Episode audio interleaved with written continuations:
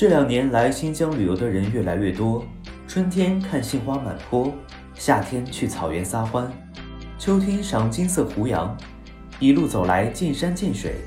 但是很多人却忽略了漫天冬雪的纯白。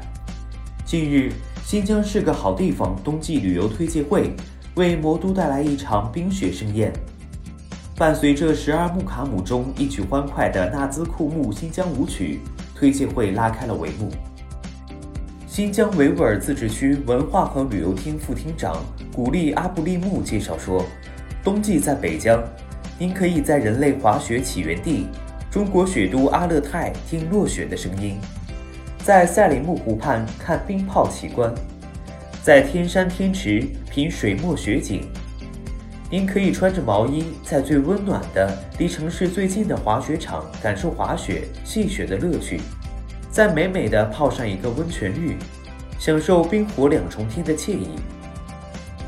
您还可以去南疆拍摄浩瀚沙漠、亚干地貌、丹霞景观、胡杨雾凇，在领略各民族风情的同时，品尝各种特色美食。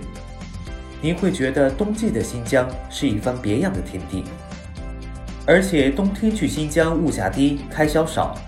每年入冬时节，新疆的机票、酒店价格就开始直线下降。旅游的人少，游玩体验度更好。进景区不用担心遇到绕地球两圈的长队，游玩不必像旺季那般人挤人。最主要的是，还有独特的景色和游玩项目。